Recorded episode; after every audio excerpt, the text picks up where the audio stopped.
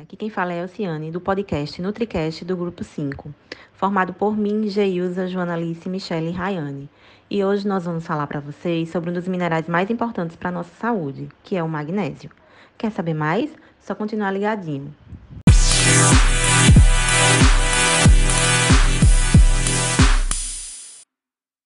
Magnésio é um mineral importante para diversas reações metabólicas do nosso organismo e participa ativamente da construção da nossa saúde. Ele desempenha diversos papéis importantes como a ativação dos músculos e nervos, criação de energia no organismo, contribui com a digestão de proteínas, carboidratos e gorduras, participa da produção de neurotransmissores como a serotonina.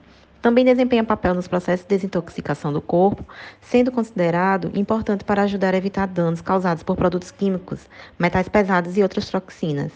O problema é que a base da nossa alimentação é de cereais refinados, e nesse processo de refino, ou seja, na remoção de germen dos grãos e das fibras, mais de 80% do magnésio é perdido, apesar de que é encontrado em poucas quantidades em cereais e em outras fontes como frutas, hortaliças, oleaginosas e leguminosas.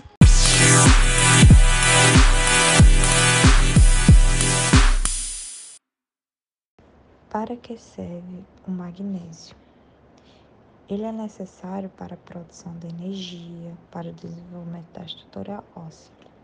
Além disso, esse elemento está relacionado ao transporte de íons de cálcio e potássio através das membranas celulares, processo essencial para a condução de impulsos nervosos, controle do ritmo cardio e contração muscular.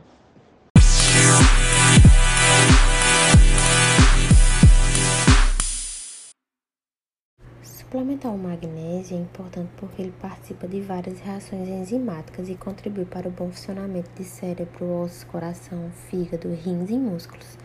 Normalmente, essa suplementação é recomendada por médico nutricionista em caso de deficiência desse mineral.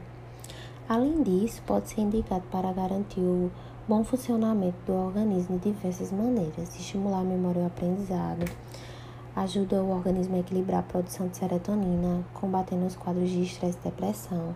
Quem pratica esporte, ele mantém os níveis de energia em alta, promovendo a saúde das estruturas osteomusculares, melhorando o estado de saúde das mulheres durante a menopausa, evita danos nos vasos musculares, tanto no próprio coração quanto no rins, combatendo a ocorrência de arritmias e ajuda a controlar a pressão arterial. Sua recomendação diária é de no máximo 260 mg de magnésio.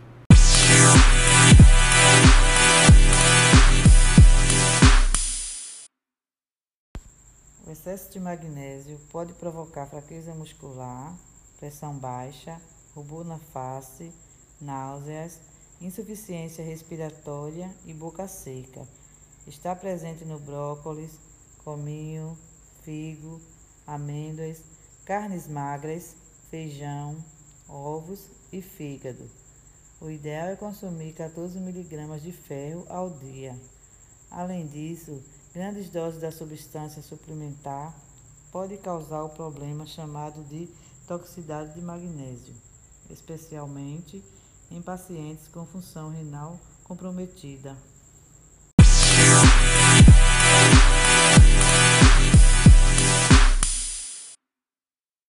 Embora este mineral esteja presente em muitos alimentos, muitas pessoas recorrem a suplementos para aumentar a sua ingestão.